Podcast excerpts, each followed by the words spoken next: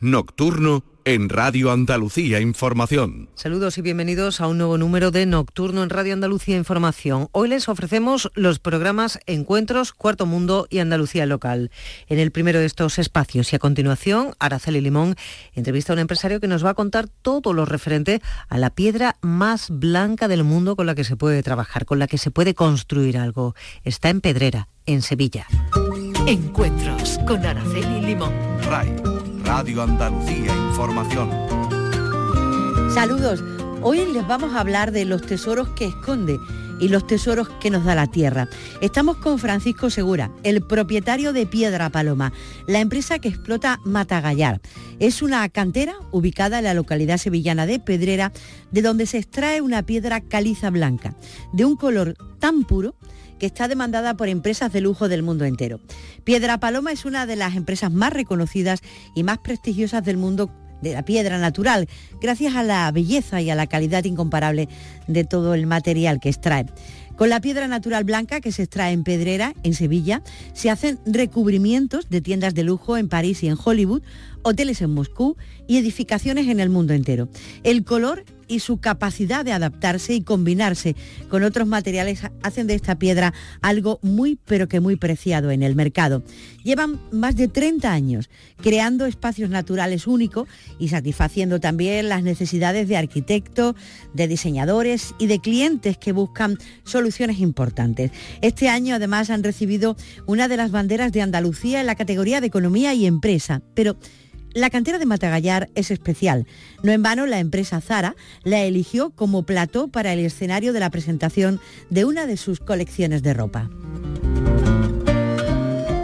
Francisco Segura, CEO de Piedra Paloma, bienvenido a la radio. Muchas gracias. Bueno, ¿qué tiene de especial eh, esa piedra blanca de Piedra Paloma? Cuénteme. Mm, bueno, explotamos un yacimiento que está ubicado en Pedrera, es un yacimiento del, Jurásico, es una piedra sedimentaria, por lo tanto mm, depositada durante mil, cada milímetro ha tardado como 2.000 años en, depositarse y desde el Jurásico aquí en formarse como piedra natural. Eh, dentro de su gama es la piedra más blanca y con mejores características probablemente del mercado ahora mismo, en su color y en su variedad. Eh, por ejemplo, le permite, mm, permite colocarla en exteriores en países o en muchos países donde, donde la nieve o el frío eh, tiene una presencia muy continuada, porque eh, no se deteriora. ¿No, se deteriora por qué? A diferencia de otros materiales naturales, porque por la consistencia y las características técnicas que tiene, no deja que entre el agua, que es la que termina siendo el, el daño en la zona fría. El agua pasa a modo hielo y es la que produce un fenómeno físico de, rotura. Esto, por ejemplo, con paloma, con otros materiales de otros colores también pasa, que también lo soportan, pero con material blanco, caliza, piedra paloma. Ajá, o sea, es una piedra que puede estar eh, años y años puesta en un sitio y además no, varía ni su color, blanco, tenemos, Por ejemplo, zonas en Canadá, en Toronto o en París, eh, multitud, multitud de fachadas en exteriores que, tienen más de 30 años puestos y, están, no vamos a decir como el primer día, pero prácticamente igual. Cuénteme, ¿y cómo, cómo nace esa piedra ahí en Pedrera? O sea, desde el Jurásico está, ¿y ustedes cuándo dan con ella? ¿Cuándo la descubren? Bueno, esto hay que remitirse a generaciones anteriores. Eh, yo soy la tercera generación. También es verdad que, esta explotación la compra, la compra mi padre. Era una, era una antigua explotación abandonada.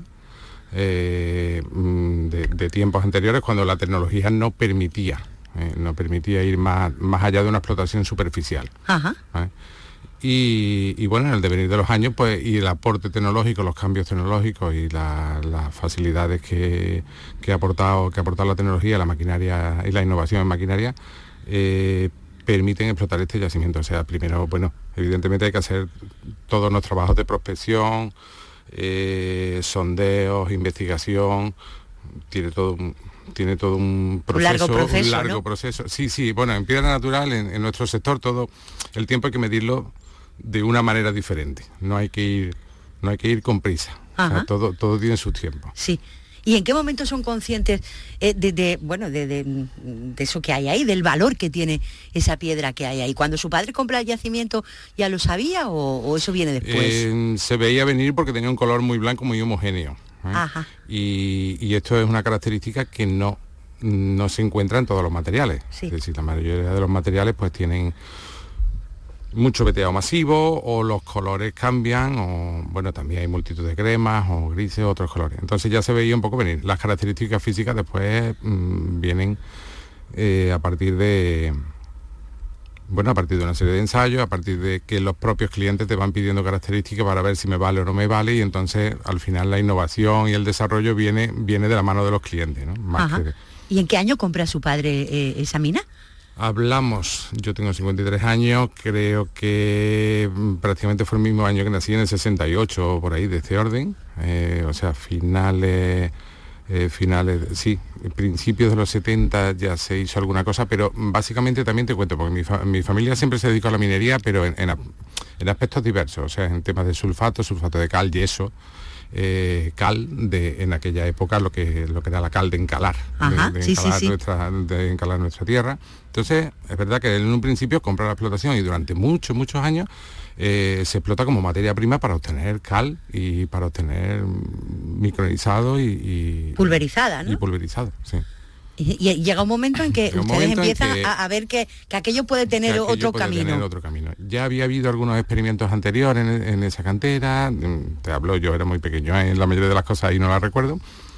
Y, y allá por finales de los años 80, que yo ya sí me había incorporado a la empresa, estaba trabajando, se empieza a llegar el famoso hilo de diamante, que es el que permite a las explotaciones de roca ornamental mm, desarrollarse. Y- ¿Por qué? ¿El hilo? porque los métodos de corte antiguos eran muy lentos, daban muy, mm, muy costosos y daban muy, sobre todo, sobre todo, daban muy poca producción. O sea, no permitían poner en el mercado una gran cantidad de, una gran cantidad de productos. Ajá. Y el hilo de diamante sí lo permite. Sí, sí. Volvemos otra vez al aporte de, de la tecnología de, bueno, las máquinas de gran, de gran tonelaje que antes no existían, que ahora sí existen, que permiten mover bloques de gran cantidad, Ajá. telares que, que, que son rápidos que, y que permiten aserar grandes cantidades y, y- y que, que lo puedas convertir en un producto porque puedes producirlo en cantidad. Ajá. ¿Y en qué momento se dan ustedes cuenta de, de esa piedra blanca de gran calidad que, que tienen entre las manos? ¿Lo sabían antes de empezar con el hilo de diamante y de empezar todo Sí, eso? Sí, se veía venir. Se veía venir que podía ser un producto, un producto muy interesante.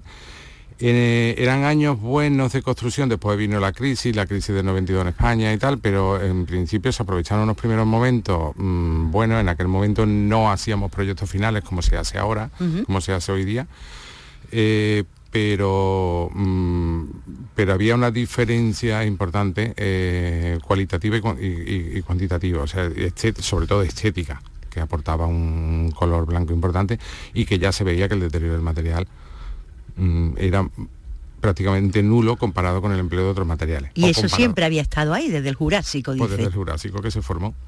Qué cosa, ¿verdad? Mm, piensa que son yacimientos que se han generado, es decir, el, el- el carbonato cálcico, que es el componente químico en sí de la piedra, eh, se ha generado mm, por deposición en aguas, en, en zonas de playa eh, de poca profundidad y una temperatura determinada. Entonces, esto tarda millones de años en generarse el yacimiento como tal. ¿Y para cuánto tiempo hay yacimiento? Pues mira, ahora mismo tenemos, ahora iniciamos otra vez estudios geológicos adicionales porque eh, normalmente eh, cuando se piden las autorizaciones administrativas para la explotación de la mina se hace, se hace, un- se hace una serie de sondeos, se hace una serie de un- todo un trabajo de investigación, pero después cuando inicias la explotación, tienes todas tus autorizaciones, puedes explotar y tal, eh, se hacen ya eh, sondeos e investigación para explotar, para cometer la explotación. Entonces Sí. periódicamente esto se va haciendo Depende de la explotación, depende cómo vaya la cosa, pero normalmente cada dos o tres años se da un repasito al plan, al plan general de investigación. ¿no? Y te podría decir que las reservas confirmadas, es decir, que sabemos que tenemos material bueno, eh, están en unos 30 años ahora mismo, por delante, y, y de reservas no confirmadas, pero que sabemos que están ahí, es decir, que la malla de investigación no es lo suficientemente exacta como para clasificarlas como conservadas. eh, mm, no me atrevo a decirte, pero para mucho, probablemente para siglos.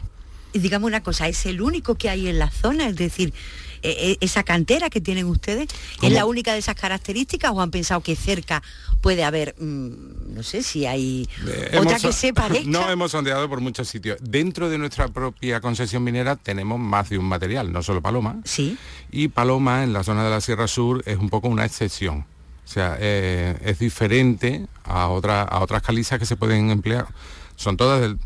A ver, voy a intentar explicar esto. Lo que diferencia una caliza de otra en la zona de la Sierra Sur eh, no son aspectos geológicos porque se formaron en el primer momento. Corresponde a épocas climáticas diferentes. A ver, a ver. Sí. Eh, este, bueno, este es un tema muy interesante y, a ver cómo conseguimos en un programa de radio que, no, tenemos imágenes para, para, visualizar a ver cómo se consigue esto. Eh, todos los materiales sedimentarios eh, son por deposición en el mar, en el agua. Poco a poco los sólidos van había mar, ¿no? Sí, hombre, nuestra tierra estuvo enterrada en el mar durante, durante siglos y siglos y siglos. Todo el valle entero del Guadalquivir. Y esto emerge, esto emerge, eh, bueno, igual que en el mismo periodo que emerge en toda la sierra de Sierra Nevada. Corresponde, corresponde al, al mismo plegamiento. O sea, eso lo, crea el mar, digamos, ¿no? En un, en un principio, sí. al principio. Sí. Ahora mismo hay una zona donde se está generando este tipo de depósitos que es en Bahamas. ¿En Bahamas? Sí. Se están, se están generando depósitos de caliza, pero esto no lo vamos a ver ninguno de los que estamos, ni de los que estamos aquí hoy hablando, ni de los, que, están escuchando. No, no, no. Esto hay que esperar muchos millones de años para que pueda ser algo parecido a lo que es Piedra Paloma hoy. Pero ahora mismo hay una zona en Bahamas donde se cumplen las condiciones climáticas y velocidad, velocidad de playa, velocidad de agua en la playa y tal, para que se vayan depositando todas estas pequeñas moléculas de carbonato cálcico, se vayan depositando en el fondo. Normalmente se depositan alrededor de lo que se llama un olito, que es como una pequeña, para entendernos, como una pequeña bolita, y se va, se va cimentando. Entonces, eh, esto después va a generar una capa que es una capa blanda, pero te digo, ¿eh? Mm, un milímetro de deposición aproximadamente creo que son 2.000 años por ahí, ¿eh? solamente. Un milímetro, 2.000 años, bien, bien. O sea que estamos hablando de algo, de algo que, que va a ir muy lento, va a ir a la velocidad del planeta, no a la velocidad de los humanos. Bien, bien. ¿Y eso ah. cuando Eso se deposita y luego me dice que depende del... Eh, esto después va a haber movimiento, se deposita en horizontal y mm, se va a generar y va a haber movimientos tectónicos eh, finalmente el, mar se retira de aquí de nuestra tierra y hay movimientos tectónicos que mueven este material, lo compactan, queda, queda a una profundidad, eh, se producen fenómenos de compactación, presión, se mueve verticalmente, horizontalmente y, bueno, llegamos a los días de hoy que, que, que, eso está ahí. Que eso está ahí. Y me dice que no hay otro eh, por los alrededores, cerca. Ah, sí, lo estábamos contando, era un tema interesante. Vuelvo, sobre ese tema. Dice, hombre, no hay más calizas en la zona de la Sierra Sur que se puedan explotar. Bueno, toda la zona de la Sierra Sur es caliza. No todas las zonas se pueden explotar como roca ornamental porque tienen que tener un tamaño de bloque que desde el punto de tienen que ser zonas que desde el punto de vista geológico mm, no han sufrido presiones en los movimientos tectónicos que han destrozado el material. O sea, el material tiene que estar virgen de alguna manera, no, ha, debido estar sometido a presiones que ha provocado o a deterioro atmosférico continuado que han ido, que han ido provocando que la roca se, deteriore. Volvemos a hablar de muchos millones de años. Eh, entonces, ¿qué varía? ¿Por qué Paloma nada más que se encuentra en aquella zona y no se encuentra en otro sitio? Bueno, pues probablemente porque aquella zona fue un trozo de playa determinado, igual que cuando vamos a la playa nos encontramos unas calas de una forma otras calas de otra, una playa abierta, una playa que mide 500 metros, las olas son muy grandes, otras otras que son, pues probablemente eh, la formación de Paloma fue en unas condiciones de playa y de clima diferentes a las otras rocas compañeras que hay eh, en la zona de la Sierra Sur. Y oiga, y antes de que llegara su padre, eso estaba ahí.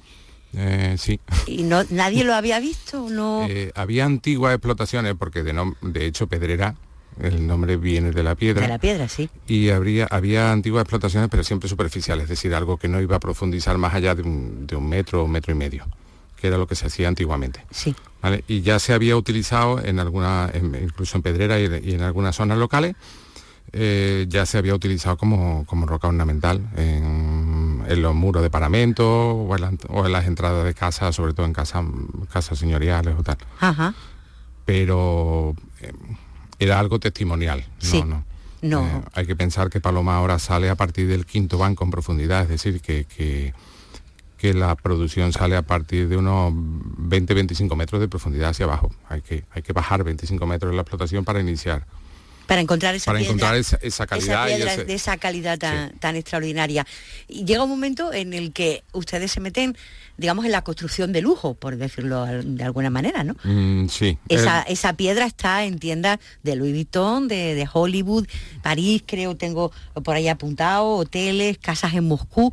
¿Y cómo introducen desde Pedrera, la Sierra Sur de Sevilla, esa piedra en el mercado internacional? Esta es la parte, vamos a decir que esta es la parte más bonita de este proyecto. Claro. Eh, bueno, hay una muy bonita, muy bonita que, que es eh, interpretar la naturaleza y conseguir, y conseguir este producto.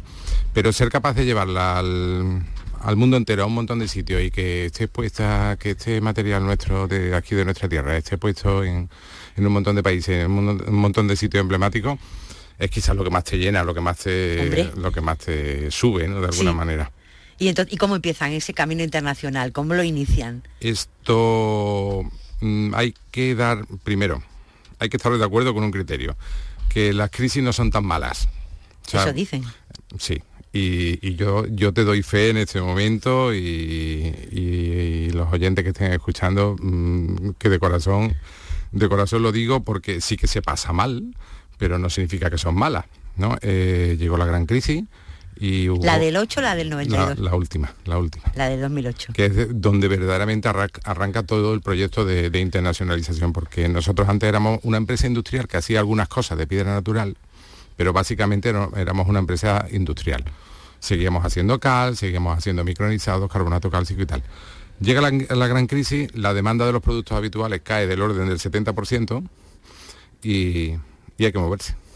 Y hay que buscar alternativas y hay que ver qué hacemos y hay que ver cómo salimos porque o sali- salir se sale hacia adelante, es decir, de un hoyo de un hoyo no se puede salir cavando, de un hoyo hay que salir hacia arriba. ¿no? Claro.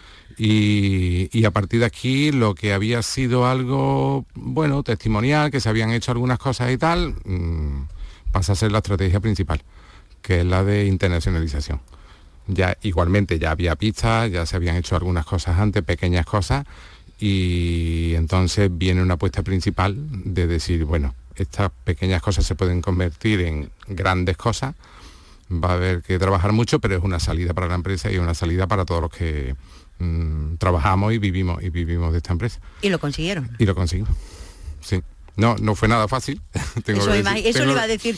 No, no será tan simple y lo consiguieron, sí, lo conseguimos. Sí. Bueno, eso será un camino largo, sí, ¿no? sí, no fue nada fácil, la verdad, verás, bien ayudado, porque cuando vas con un, con un buen producto también es verdad que, que la cosa es un poco más fácil, pero también hay que ser un, entiendo que hay que ser una buena empresa y sobre todo hay que estar enamorado de lo que hace. O sea, te tiene que gustar mucho lo que hace, porque si no, esto no hay, no hay, no hay manera de decir, son muchas noches fuera de casa, muchos viajes, muchas, muchas anécdotas, much- muchos momentos buenos también muchísimos y muchos momentos malos. Ah. ¿Su padre hasta qué momento llega a ver eh, el desarrollo de la empresa? Mm, mi padre sí tengo yo un, un- un especial, él ya, él ya hace muchos años, el desarrollo principal se lo perdió, por desgracia se lo perdió. Eh, ya falleció por, por causas naturales, por, por la edad que tenía y, y tal, pero es verdad que él ya veía, algunas veces te enseñaba algunos artículos, mira, eh, dicen que este material de Alicante o que este material gallego o que este material de tal se ha vendido pues en China o en Estados Unidos, oye, y el nuestro, o sea, él sí que tenía también un poco este gusanillo de, de decir, aquí podríamos hacer algo, ¿no? Pero es verdad que la parte importante, eh, mm, bueno, en cierta forma, mm, bien que la, la crisis no, no, no, la tuvo que no la tuvo que sufrir, que, que sí que vivió muchas durante toda su vida. Pero, pero esta parte última sí, sí se la sí se la perdió. Bueno, bueno. estamos hoy el- compartiendo el programa Encuentros con Francisco Segura. Él es el propietario de Piedra Paloma. Es una mina al aire libre, al cielo abierto, que se dice textualmente, de la localidad sevillana de Pedrera, donde se extrae una pieza caliza blanca que es única en todo el mundo y que está expuesta en multitud de, de- de hoteles, de casas, de tiendas de lujo de todo el mundo. ¿Cuánto, ¿Cuánto extraen al año, Francisco? ¿Cuánta cantidad? Pues mira, podríamos decir que son del entorno de los 6.000 metros cúbicos y viene a ser en metros cuadrados puestos totales del orden de unos 150.000 metros cuadrados aproximadamente. ¿Y cómo es la mina a cielo abierto? ¿Cómo, cómo es de grande? Ahora, ahora un poquito, cada vez un poco más, cada vez un poco más grande, Sí. eh, porque como hay que, hay que bajar niveles y hay que ir a buscar la buena calidad que está, que está un poco más abajo, hay que ir expansionando. Eh, en- tenemos una suerte también eh, que ayuda mucho en, en- en lo- en los tiempos actuales, que la mina prácticamente no se ve desde ningún sitio. O sea, ¿Cómo sí, que no se ve? Ese agujero habrá, se Sí, verá. pero- sí, desde el aire, pero, pero mm, el impacto visual es muy, muy bajo porque no, no es como otras explotaciones que están cara a, cara a una montaña o cara, sino que es una explotación que va hacia abajo. Entonces, mm, prácticamente no la ves hasta que, hasta que no. Hasta que te no- caes. Hasta que, hasta que no estás allí. hasta que no estás allí, efectivamente. Y van ustedes hacia abajo, hacia abajo, hacia abajo. Claro, tienes que ir expansionándote, tienes que ir expansionándote más. Pero también hay que decir que la, la, mm, la explotación de roca ornamental en general, no solo la nuestra, sino en general, todas las rocas ornamentales, es el método menos agresivo en sí en cuanto a en cuanto al tema de en cuanto al tema de, de explotación o afectación de terreno Sí. Porque es el más lento. O sea, una, una explotación de áridos o otro tipo de explotaciones sí, sí, sí tienen un avance mucho más rápido porque la cantidad o el volumen que se mueve es muy superior. Ajá. Eh, nosotros, por ejemplo, tenemos un sistema integrado, es decir, eh, lo que se corta y sirve para roca ornamental va a roca ornamental, pero después, por ejemplo, no tenemos escombrera. Lo que no sirve, el estéril, eh, este se tritura y se comercializa pues como se comercializaba antiguamente para temas, para temas industriales o para, o para empresas que antes éramos competidores, que ahora son clientes que, que, que, mm, que son los que van a micronizar y granular esto para nutrición animal o para lacería o para... mm, Perdón, ¿para nutrición animal? así. ¿Los animales Sí, comen sí, sí, piedra? Sí. ¿Pero cómo, cómo es Ah, eso? pues te digo, es una de las cosas A más ver, sanas, es una de las cosas más sanas que, que pueden comer actualmente. Bueno, eh, Pero, no, tiene- ¿comen piedra caliza triturada? Sí, sí. Y, Ah. y todos lo recordaremos de alguna porque mm, yo pienso que todos los que tenemos una edad hemos tenido gallinas en nuestro patio, o al menos siendo de pequeño, yo lo recuerdo perfectamente, y hemos visto las gallinas picando la pared. Sí, la De cal. cal. Sí. Pues esto es lo mismo, es exactamente lo mismo. O sea, lo- todos los animales tienen una aportación de, eh, de minerales o de, o de, o de, o de piedra que, que necesitan, nosotros también, eh, que necesitan para, para su vida. O sea, se aprovecha todo. Cuando sale el bloque grande para Sí. las tiendas, para los hoteles, lo que se tritura para... Sí, y no tenemos escombrera. Y no que hay... forma parte de toda la política ambiental y, y de todo y de todo el equilibrio. Dígame, pero cuanto más para abajo trabajen, será más dificultoso, ¿no? Eh, sí, y más costoso, Eso. y más costoso. Y entonces cada vez vale más lo que están sacando, ¿no? Eh, bueno, vale lo que te pagan, lo que el mercado. Vale el lo que mercado- pagan. Vale lo que, efectivamente, lo que el mercado está dispuesto a pagarte, ¿no? Como, como todos los productos. Pero, mm, claro, yo creo que la apuesta que tenemos la em- las empresas actualmente es cómo conseguir eh, formar un equilibrio adecuado entre, entre coste, coste y oportunidad. Ajá, claro, pero eh, es que estaba haciendo cuentas, usted estaba hablando y yo estaba pensando, cuanto más bajen, cuanto más abajo vayan, más dificultad para, para todo, ¿no? Para meter la maquinaria y para todo, ¿no? Sí, pero la tecnología también va avanzando. Ya también, sí. Vale. Pues, por ejemplo, están los criterios de sostenibilidad que hoy día son totalmente prioritarios y, y necesarios y gran parte de los criterios de sostenibilidad se pueden llevar a cabo porque hay tecnología soporte que lo, que lo permite. Porque ustedes trabajan con, con tractores, con cam- oh, perdón. Nosotros sí, trabajamos con maquinaria pesada, Sí. lo que pasa es que el concepto de minería antiguo que hay en la sociedad ya no tiene nada que ver con Picar esto. piedra. Exacto, esto ya no tiene nada que ver con esto. La maquinaria es pesada, pero el operador va con su aire acondicionado en una cabina. Mm, las condiciones de trabajo de hoy día ya esfuerzo físico prácticamente, prácticamente, excepto una operación muy determinada o un problema que haya, no hay. O sea, ya las máquinas hacen todo. Cada vez más abajo, pero ellas lo van haciendo absolutamente Entonces todo. esperamos, eh, mm, o sea, esperamos poder equilibrar los costes en base. Ahora es un momento muy complicado para esto, Sí. para el tema de costes. ¿Por qué? Por la energía, básicamente. ¿vale? Ajá. pero otra vez volvemos al aspecto de sostenibilidad. Nosotros acabamos de arrancar la primera planta de producción de energía solar de autoconsumo y estamos bajando nuestro propio nuestro propio consumo de energía del exterior. O sea, trabajan con energía solar. Mm, una, Bueno, pa- una parte una sí, parte. una parte sí. Ahora estamos casi en el tercio y el objetivo es a ver si en tres años conseguimos ser plenamente autónomos.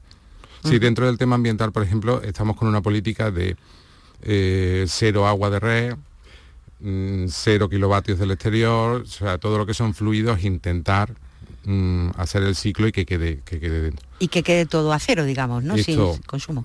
Forma parte de una política ambiental, forma parte de criterios de sostenibilidad y debe, debe tener una ayuda a los costes y, y nos debe permitir, bueno, puede ser que hay otros costes que suben por la propia complicación de la explotación, pero que, que esto nos ayude a continuar y a estar ahí. ¿Cuánta gente trabaja en la empresa? Pues somos del orden de 40, si no me equivoco. Tenemos otra cantera al norte de un material negro Sí. en Zaragoza y mm, todos, unos 39 exactamente. Int- Intentaba recordar el número exacto, 39 personas. 39 y el material negro. Somos una empresa familiar, pequeñita, ¿eh? no, no, no somos muy grandes. El material negro de Zaragoza también tiene algo de, de especial, también es... Pues también es sedimentario, también es una roca sedimentaria. El negro le viene por eh, porque ha quedado en estos depósitos cuando se formaron, han quedado restos vegetales ¿vale? que, que dan el tono y el color a la piedra. Y también se utiliza ornamentalmente. Sí, en menor medida que el blanco, porque normalmente por gamas de colores, eh, al final el mercado coloca, mm, pasa como con la ropa, ¿eh? esto es cuestión de moda. Es verdad que el blanco y el negro son fondos de armario, Sí. y, pero después la- hay, hay toda una gama de colores naturales que se, que se van empleando y que el mercado va, bueno, pues a lo mejor son años más de crema o años más de grises o años más de... Dicen que, que la piedra, la blanca, eh, la que hacen en o la que hacen, bueno, la que se extrae en pedrera, eh, una de las cosas que tiene que, que combina con todo, ¿no? Que, que- Mm, sí, claro, igual. O sea, tienes un fondo y una pared blanca y sobre esto puedes poner cualquier elemento decorativo o cualquier elemento que vendes, en el caso de tiendas o en el caso de, de- de suelos comerciales o tal, que automáticamente lo realza.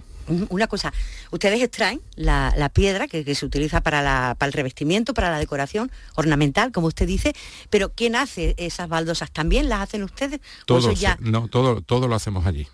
O Ya sea, salen de pedrera, mm, Sí, ya hacemos suelo, pared, lo que se pida, ¿no? Hay como dos líneas principales. Sí. Una es lo que se le llama la tabla, que es el bloque de gran tamaño, se corta y se obtienen tablones o de, de la medida que tenga el bloque y después el grueso pues puede ser de un centímetro, de dos, de tres, que son materiales que van a la distribución, que van a los almacenes de distribución y que después en la cadena de proceso mm, un marmolista va, va- va a cortar y, y va a llevar a un proyecto determinado Ah. y en otras ocasiones pues ya directamente se hacen los trabajos de corte que pueden ser en formatos estándar, en tamaños de medidas generales o puede ser a medida. Normalmente en materiales naturales se tiende a... Una de, la- una de las ventajas de emplear una piedra natural es que tú decides qué medidas quieres. No es como en otros productos, como puede ser un cerámico o tal, que la medida te viene dada.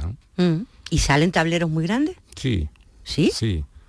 Igual, eh, piensa que pueden salir bloques de más de 25 toneladas. Lo que pasa es que no se puede, no se puede mover o no se puede operar o no se puede transportar. Sí. Pero puedes tener tableros de actualmente, los telares dan un largo de 315 y altura unos 50. Hombre, ya si tiene un bloque de 315, 180, no, no es una cosa que sale todos los días, pero por ejemplo en Paloma sale. Sale, ¿no? Mm. Es muy cara. Mm, No tanto. Yo- hay- no, hay una cosa que caro, caro o barato depende. Es decir, en el, en el- en el sector de la, de la piedra natural ah, ya hace años que, que asistimos a una paradoja curiosa. Y es que los, matera- los materiales que imitan a la piedra natural, según cómo, son más caros que la propia piedra natural. ¿Y eso cómo puede y ser? no solo pasa en España, ¿eh? pasa en más países. ¿Y eso por qué? ¿Y eso cómo puede ser? Pues porque pienso que hay también una cuestión de marketing, que lo- los que andamos en temas de piedra natural todavía tenemos que acercarnos más a la sociedad.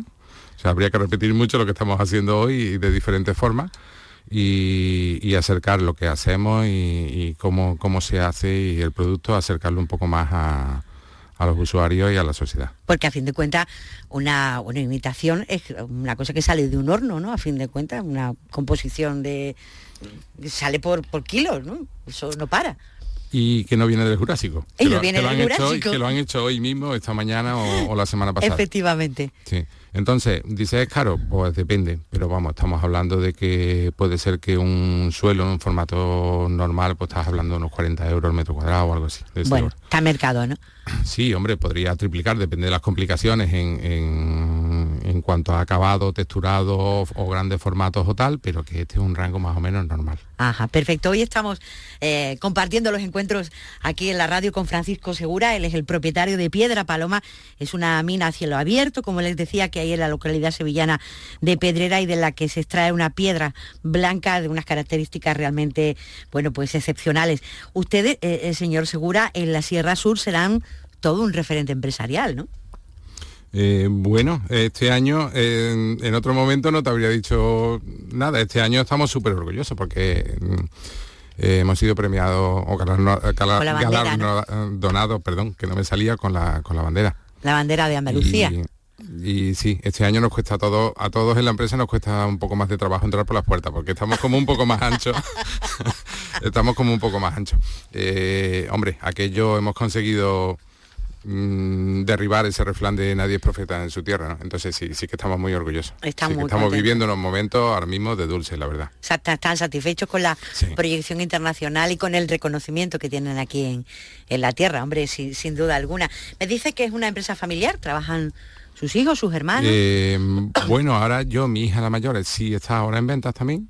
Eh, tengo tres hijas más que todavía están cursando estudios o están, bueno, ya iremos viendo, pero sí, somos una empresa familiar pequeñita, hay que cuidar porque en nuestro, en nuestro sector hay, que estar muy cerca del cliente, no hay que perder el trato personal con el cliente.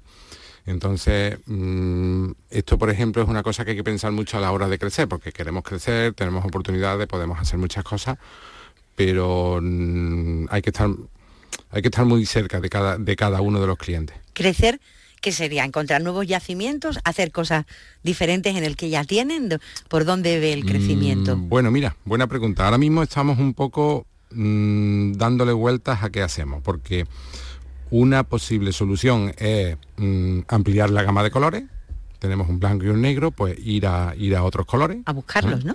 ir a buscarlos, ir a otros colores y otra y para, para vender ya a tu, cadena de distribución y a tus propios clientes que tienes y la otra idea es seguir creciendo en más sitios diferentes. Nosotros actualmente hacemos operaciones en 22 países y bueno, todavía quedan muchos más. Queda más mundo. Queda mucho más mundo y más mundo que visitar y que, que ver y que intentar que nuestro producto, nuestro producto esté ahí. Está en los difíciles, ¿no? que son los países fríos y los países complicados. Parece que la cosa va más por esta segunda vía, que va por potenciar los productos actuales. En este, no estamos cerrados a nada, pero parece que la idea va por potenciar los productos actuales, potenciarlos en, en más sitios del mundo. En nuevos mercados, ¿no? En nuevos mercados. Oiga, el transporte tiene que ser eh, caro. Ay, buena pregunta en este momento. Buena pregunta en este momento. Tal como está la gasolina y eso. Y nunca lo fue, bueno, y el problema de los fletes. Y los barcos, ¿no? El problema principal. Y también quizás una alerta a futuro en cuanto a si este tema no se resuelve, porque esto para las empresas exportadoras no solo de piedra, sino que gracias a Dios en Andalucía cada día hay más empresas que se dedican a exportar. Eh, mm, el problema es que vuelva al hábito, que yo creo que no sería nada bueno en general, ni para la economía, ni de la Andalucía, ni de ningún sitio, vuelva al hábito de consumir productos locales por la complicación de, transportar. o de acceder a productos de otros mercados. Así que Dios quiera que este problema logístico que, se sigue alargando en el tiempo eh, cambie, cambie un poco. Porque usted a Europa eh, transporta en camión, ¿no? Y a América en barco. Sí, puede ser que algo de Europa se hace en barco, pero no es lo normal. lo normal es que se haga en camión. Y sale todo por el puerto de Algeciras. Prácticamente todo. Algo por Valencia, pero prácticamente todo Algeciras. Y además un material pesado, o sea, que cuesta dinero mandarlo. Sí. Ajá, pues eso... Pues en estos momentos complicado tiene una pensadita, sí, sí, como está la gasolina y, sin, sin ningún interés de, bajarla, la, verdad es que la verdad es que sí. ¿Usted siempre pensó dedicarse a la minería desde pequeño? Eh, no, no, la verdad es que no. Yo soy el menor de los hermanos, soy el que accedió a la facultad porque antiguamente eran años, años muy complicados para muchas familias, mm, para muchas familias andaluzas y aunque toda mi familia siempre ha estado vinculada a la minería, eh, bueno, cuesta, cuesta un poco de trabajo, necesitas años para, saber dónde te ubicas y dónde te puede ir mejor. Yo mm, comentaba algo que yo creo que es general tanto para la piedra natural como para cualquier cosa, que es estar enamorado de lo que hace. y yo andaba buscando... mm, El amor. Andaba buscando el amor y, y me crucé con él. Y entonces ya en ese momento supe que sí. Que, y de hecho lo que quiero seguir haciendo y de hecho si Dios me da salud no pienso jubilarme quiero a mí me encanta Ajá, porque usted que estudió, si se puede preguntar. eh, bueno, yo terminé después por la parte económica, empecé química, no la terminé. eh, y, y durante muchos años llevé la parte financiera, parte comercial y financiera de la empresa cuando estaba, cuando estaban mis padres. Bien, bien, bien. Y ahora está allí para todo. Y ahora ya para, para todo. Para todo. Y sus hijas me dice, la que ya tiene edad de trabajar está dentro y las otras puede ser que también, ¿no? Bueno, eso es una cosa, una yo creo que tienen que, que ellas igual que yo, o lo que yo les puedo recomendar a ellas y, y a todos estos chicos andaluces que están, que pienso que son la mejor generación formada que hemos tenido nunca en, en esta tierra, que bueno, que le voy a recomendar, lo mismo, lo mismo que lo mismo que me ha ocurrido a mí, que hay que hay que buscar el amor y encontrarlo. O sea que hay que ser bueno en lo que hace, mm, quizás no hay que hacer demasiadas cosas, pero hay que intentar hacer algo, mm, aunque sea una cosita, pero hacerla bien. ¿Cómo Y, no hacer demasiadas cosas? A ver, cuénteme eso. Bueno, Que la gente anda por ahí haciendo cosas así muy distintas y sí, tocando palos, es verdad. Tocando palos muy... pero te estoy hablando de un criterio muy Sí, personal. sí, sí, de- pero de he caído, sí, sí, sí, ¿eh? he caído que, que sí, que hay mucha gente joven eh, haciendo una cosa, terminando, haciendo otra. Sí, sí, sí, tocando eh, muchos palos, es cierto. Esta, esta es mi opinión. Es verdad que a lo mejor tienes que ir probando cosas hasta que hasta que encuentras donde hasta que encuentras el amor, hasta que encuentras donde de, de verdad te desarrollas personalmente y, ¿Y eres feliz? y, eres feliz. Pero pero quizás no hay que hacer demasiadas cosas. Hay que intentar hacer algo mm, bien, que te salga, que tú veas que te sale bien y que tú te sientes bien. Ajá, ajá. La minería mm, ha tenido muy mala prensa, Sí. ¿verdad? Eh, En mi opinión no se la merece. La actual, ¿eh? Mm, Otros tiempos no te digo nada, pero la actual, en mi opinión, no se la merece. Porque actualmente, bueno, usted está explicando que respetan medioambientalmente todo, el, el ahorro del consumo de energía eléctrica, el agua. Pero ¿por qué piensa usted que, que- que tuvo tan, tan mala prensa la minería? Mm, bueno, porque ha habido, en verdad ha habido muchos desastres. Mm, No, quizás, no sé si son más grandes los del exterior, que sí que lo son, y han llegado mm, y han llegado a la sociedad y han salido. Y normalmente las en, la- en las noticias siempre lo que ha salido es lo malo. O sea, para, para- para encontrar una oportunidad como hoy de hablar libremente, hay, hay titulares de cuando ha ocurrido algo. Y, y también es verdad que la gestión que se ha hecho en minería muchas veces no ha sido la adecuada. Eh, pero hoy día, por ejemplo, la administración es muy, muy seria y muy profesional en, el- control y en, y en lo que se aprueba y cómo se hace y todo. Y además uno observa que cada vez mejor. ¿ah? Y las empresas también, también han cambiado mucho. ¿eh?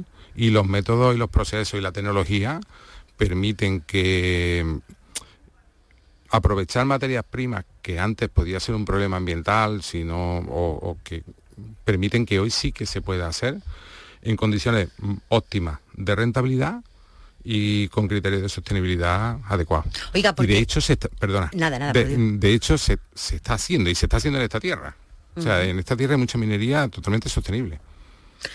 Porque a la tierra le afecta algo lo que usted está sacando de la tierra. Mm, no, en principio no, porque además tú tienes que hacer labores de restauración. Nosotros dentro de la concesión ahora mismo estamos restaurando un frente de explotación. ¿Cómo es eso? Tenemos una concesión minera Ah. que tiene más de un frente de explotación. ¿eh? Entonces, uno de los antiguos frentes que explotábamos en la actividad industrial ya no se necesita y este se está restaurando, Restaurando, ¿cómo? mm, volviendo a su situación original. Esto, esto la administración te lo controla, es decir, para que a ti te autoricen explotar una mina, entre otras cosas, tú tienes que tener una evaluación de impacto ambiental aprobada, con un montón de requisitos, y tienes que tener un plan de restauración que establece que, además hay que aportar unos avales de restauración. Eh, o sea que, que si tú no lo haces, mañana la administración lo hará por ti, con cargo a ti, y que establecen cómo tiene que quedar aquello cuando se abandonen las labores de extracción. Y esto es algo que, que, que existe desde hace muchos años y que poco a poco se va haciendo. ¿Cómo está donde usted ha dejado de extraer? O sea, que, que, mm, la piedra, lo que usted ha extraído ya no está. Bueno, pero se hace lo que se llama el proyecto de restauración, que establece cómo va a quedar al final. Normalmente pues va a haber zonas que se talusan, se va a repoblar fo- forestalmente. De, mm, Ah, o sea, Se va a mm, convertir en Se otra va a convertir, sí. Bien, bien, bien, bien, bien. Pero que tiene que estar integrado y que la administración ha tenido que dar el visto bueno, que no es una cosa que tú haces como tú quieres. que tú tienes que cumplir con estos requisitos. O sea, usted tiene que decir antes de, de empezar a extraer qué va a hacer con ese terreno cuando deje de extraer. Efectivamente. Y donde ha dejado de extraer, ¿qué es lo que hay? árboles, ¿qué, qué es lo que, qué es lo que cómo Mm. se ha vuelto eso a la Tú, tú tienes una, una zona delimitada perimetralmente, en superficie en profundidad, que es la que puedes extraer. bien? Antes de que te autoricen esa zona determinada, tú tienes que presentar un proyecto y te lo tienen que aprobar. Y si no está adecuado, pues te pedirán los modificados que consideren necesarios la administración y serán consultados el resto de órganos de las administraciones locales y el resto de, todos los, organismos que se han afectado. Y finalmente se va a llegar a la aprobación de, un plan de restauración que establece cómo va a quedar eso, cómo va a quedar toda esa superficie y toda esa zona una vez se hayan terminado las labores de, extra- de- de extracción. Ajá. Ahora ya lo que se viene haciendo, depende de la tipología de la mina, esto era más antes. Sí. Ahora ya incluso lo que se viene haciendo es que la restauración no se espera hasta el final, sino que la restauración, según qué zonas ya se han ido agotando conforme al proyecto de explotación, ya se inicia. Que por ejemplo es el caso nuestro. Nosotros seguimos explotando en el frente de Matagallar, pero estamos restaurando un frente que se llama Frente del Martillo, que se ya tiene abandono de labores y se está restaurando y reponiendo a, ¿Y en qué se está convirtiendo? pues eh, aquello se va a quedar como zona de como zona de monte porque perimetralmente alrededor de la zona que fue autorizada en su momento es un pinar, es una, es una zona de pinares en la, en la Sierra Sur y va a quedar así. O sea, con una orografía diferente, pero mm, cuando pasen unos años no, no verá, verás que hay una orografía diferente, pero no, no se integrará con el resto de la zona. Totalmente, con el, Sí. con el paisaje. Y esto es una cosa que cada vez se hace más. Y que es verdad que, que, mm, existe un cierto desconocimiento por parte de la sociedad. Vuelvo a decir, quizás porque los propios mineros no somos los primeros que hemos hecho una política adecuada de información de que, de que esto se está haciendo hoy día. O sea, que esto- cuando uno deja de excavar no se queda ahí el agujero y uno se va. Muchísimo que es menos. verdad que en nuestra tierra eh, y, en, y en toda España y en muchos sitios del extranjero se va por la carretera y se ven agujeros antiguos que pueden llevar un siglo, medio siglo, dos siglos abandonados. Bueno, que pueden ser, pero que esto hoy día ya no, no- ya no es una cosa que se hace. ¿eh? O sea, que, que van ustedes cerrando, digamos, parte de la mina y, y restaurándola y dejándola... Mira, mm, tenemos que conseguir un criterio para yo intentar explicarme. Venga. Eh, esto es como cuando hacen obra en, en tu, en tu calle, Sí. donde tú vives. Sí. La obra es necesaria, por lo que sea, porque el alquitrán ya no está bien, porque las tuberías de, de desagüe no están bien, porque la tubería del gas, por lo que sea. La obra es una incomodidad para los vecinos, Sí. pero hay que hacerla porque es necesaria. ¿Qué se hace? Tomar las medidas correctoras que se puedan tomar y que estén disponibles. Pues, por ejemplo, desde emplear una maquinaria que no haga ruido para que no moleste a los vecinos, de que determinadas labores se hacen a una hora y no a primera hora, que otras eh, minimizar mm, regando para que no haya polvo cuando, cuando el camión ha vaciado mm, o ha descargado las tuberías. O sea, todas estas medidas son las medidas correctoras para que la obra dañe lo menos, Lo menos posible, posible. a los vecinos. Sí. Pues esto mismo es minería. Lo que pasa es que la obra dura mucho más tiempo, pero tampoco tienes un vecino al lado. Es decir, las minas, las minas están... Entonces, mm, estos criterios son los que hay que incorporar ¿eh? para, para poder emplear las materias primas, por un lado, y por otro lado, y por otro lado, mm, estar acorde con lo que la sociedad demanda, hoy día demanda, ¿no? Claro. Mm, Cuénteme, ¿cómo aparece Zara en su vida? Ah, muy interesante. Buena pregunta. Veo, veo, veo que tienes que estás informado de, de todo. ¿Cómo aparece Zara en su vida? Dígame. Pues es muy interesante. Nos localizaron ellos, ¿eh? O sea, andaban buscando un espacio, querían un espacio natural. Y yo me acuerdo que andaba, ahora no recuerdo mm, por- muy bien porque país, creo, pues mira, creo que era Portugal, Sí. cuando, cuando me llamaron. Y, y fue así. Localizaron nuestro teléfono, nos dijeron que, que querían llamar, o sea que querían, que querían grabar. en- Hacer en una la- sesión de fotos, ¿no? De una eh, colección. que si esto era, en principio, que si era posible, ¿no? Y, y evidentemente le dijimos que sí, no, no había duda, porque además lo era, o sea, además se podía, bueno, fue una movida impresionante, pero sí que se podía hacer, ¿no? Y de hecho me parece recordar que aprovechamos un 28 de febrero, que, que- que era festivo, eh, para la explotación y tal, para poder habilitar previamente también todas las medidas de seguridad para poderlo hacer. Pero fue muy curioso porque a partir de ahí empezó un desfile de profesionales a medir la luz, la orientación geográfica, la mm, o sea, todo para, para todo el montaje. Y aquello fue, fue una experiencia. ¿eh? ¿Hicieron una sesión de fotografía para presentar una colección? Empezamos a las 5 de la mañana y se terminó algo así como... Ya era de noche cuando se terminó, más los días previos, hasta que, porque evidentemente ellos buscaron más espacio y estuvieron evaluando muchos más espacios para esa campaña. ¿Y qué, ¿Y qué buscaban allí? ¿Un paisaje como? Eh, yo creo, ¿Blanco? Mm, sí, blanco. sí. Eh, creo que principalmente era una cuestión que tenía que ser blanco y que tenía que emanar naturaleza de alguna manera, algo, mm, la naturaleza en estado... Bueno, Estuviera vivo, digamos, ¿no? Ajá. ¿Y lo hicieron eh, pero allí en medio de la mina o cómo fue? Sí, sí, sí, sí. Hubo que habilitar pistas determinadas, no se podía, no, se suspendieron los, trabajos en ese momento. O sea, fue una cosa, te lo estoy contando muy rápido, pero fue una cosa. No, no me lo cuentes rápido, cuéntemelo ah, que me interesa. Vale, Mira, pues primero te. Mm, primero toda, o sea, la pregunta, la primera es, ¿esto se puede hacer o no se puede hacer? Porque si no se puede hacer, nada. Buscamos otro espacio. Sí, se puede hacer. A partir de ahí te, empiezan a llegar gente, fotógrafos, mm, mm, especialistas y tal, mm, relacionados con el tema, pues ya te digo, desde medir la luz, las curvas de luz, la orientación del sol con respecto a las bancadas y tal, y te dicen, pues queremos grabar aquí, allí, allí, en tal punto, en tal punto, en tal sitio, y, te van estableciendo todo esto. Y después viene más gente con, con más historias, después se monta todo el tema logístico, porque yo para mí fue una auténtica experiencia porque es verdad que todos los negocios y todos los trabajos que hacemos tienen, tienen, tienen multitud de, eh, casuísticas y yo esta no la había, no la había vivido. O sea, eh, cómo se monta todo el tema logístico para, por ejemplo, para dar de comer y para que se puedan cambiar y para mover la ropa y para todo el material de los profesionales y todo esto es como un rodaje de una película. E, efectivamente. Es espectacular. Desembarcaron una, una cosa, desembarcaron, se necesitaba, hay una serie de criterios que cumplir, se necesitaba unos metros cuadrados de superficie para, poder operar toda la logística de este asunto. Eh, me acuerdo que necesitábamos una cantidad de todos terrenos porque mm, una condición de seguridad de la mina no permitía ir andando. Sí. Entonces alquilamos para, para el evento una serie de... Y otra condición que nosotros pusimos como piedra paloma es que el movimiento dentro de la mina eh, tenían que ir en un vehículo, que nosotros nos encargábamos de todo, pero tenían que ir en un vehículo con un conductor que fuese una persona nuestra. Claro, que no, que no podrían andar sueltos. Que no se podía deambular, no se podía deambular por la mina. Deambular.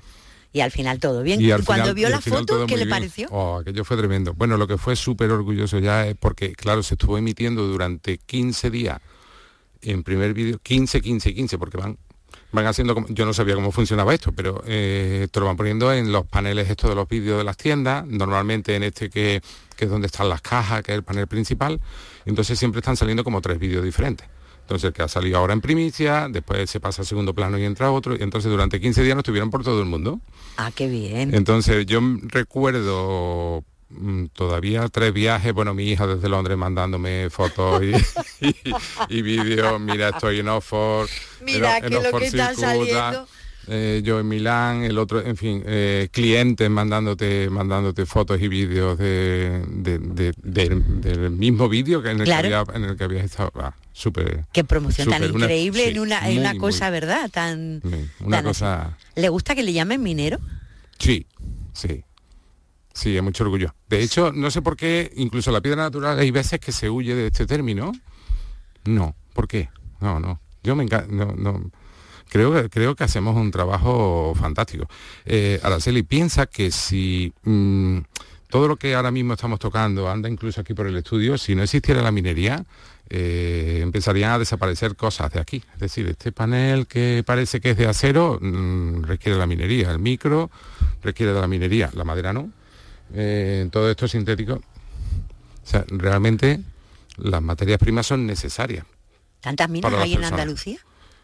Sí, sí, está toda la parte de minería metálica, que igual te digo, creo que están haciendo un trabajo muy bueno ahora profesionalmente, es decir, se están empleando tecnologías que nada tienen que ver con, bueno, con ese episodio oscuro que, todo el mundo recuerda en Andalucía de, de Bolidén, que todos sufrimos. Yo recuerdo que cuando ocurrió dije, uy, mal, mal, tiempo, no, mal tiempo nos corre, ¿no? Y, pero hoy día, mm, hoy se hace de otra manera. O sea, es sí. que había una balsa puesta en un sitio estratégicamente tremendo. Pero eh, todo este tipo de cosas, vamos a decir, puede pasar cualquier cosa, pero es como, es como el tema de, no sé, de tráfico o de otras evoluciones. mm, hombre, puede ocurrir un accidente de avión, pero, pero es cada vez más difícil que ocurra, ¿no? Sí. Cada vez la probabilidad es más baja. Sí, pero diga, no sé, había, eh, creo, mm, recuerdo así, por, por encima era una balsa de residuos contaminantes eh, situada cerca de un río que iba a Doñana. Uf, es que eso Pero es que- duele. Es que hoy, por ejemplo, duele. hoy, por ejemplo, no te van a autorizar una balsa. De hecho, hoy se emplean otras tecnologías diferentes, por lo que sé. Mira, no sé. No soy experto en piedra natural, imagínate, imagínate en, en minería. Exacto. Pero hoy día yo creo, o por lo que he leído, me he informado, he visto y tal, eh, hoy día se el residuo se vuelve a inyectar abajo a la mina Al fondo un- de la al mina. fondo de la mina con una mezcla de, o sea, las galerías donde se ha extraído el material, el estéril, con una mezcla de cemento, se vuelve a inyectar a la galería. Con lo cual, este residuo ni queda arriba, ni en formato balsa, ni en formato escombrera, ni nada. ¿Y eso es bueno para el planeta? No es malo. Mm, ¿Rellenar las galerías de cemento con residuos contaminantes? estabiliza, vuelves a estabilizar la galería y queda como estaba. No, queda rellena de cemento. que, bueno, con un poco de cemento, pero es para que compacte y para que no, para que no se caiga, pero pienso que es un- una maniobra de ingeniería muy, muy buena. O sea, no tienes estas balsas, no tienes estas montañas, no tienes estas... Hombre, si por lo menos te quitas la balsa, que realmente eh, sí que es preocupante. Le recuerdo a los oyentes que compartimos hoy el programa Encuentros con Francisco Segura. Él es el propietario de Piedra Paloma, es una mina a cielo abierto ubicada en la localidad sevillana de Pedrera, de donde se extrae una piedra blanca caliza muy, muy especial, muy particular. Francisco, ¿qué hace en su tiempo libre? No me diga que mirar la mina. Eh, no, pero dale- ¿Tiene tiempo libre? No mucho. Pero el que tiene, Eh, con la familia. Sí, con la familia porque como casi siempre estás viajando, pues el, el poco tiempo con la familia. porque su, su trabajo consiste fundamentalmente en salir al exterior con el producto. ¿no? Eh, sí, yo actualmente intento cubrir las dos, yo siempre le digo los dos extremos. Uno es el de la cantera con, con los muy buenos profesionales que trabajan allí con nosotros, que intento no perder porque es como perder el origen, entonces intento ir varias veces a la semana y estar ahí, estar con ellos. Y aparte, no es solo no perderlo, es que lo disfruto. O sea, yo re- realmente disfruto. Y de hecho me gustaría pasar más tiempo allí, me gustaría pasar mucho más tiempo. Y después la otra parte es la parte final, que es la comercialización, que cada día está más complicada.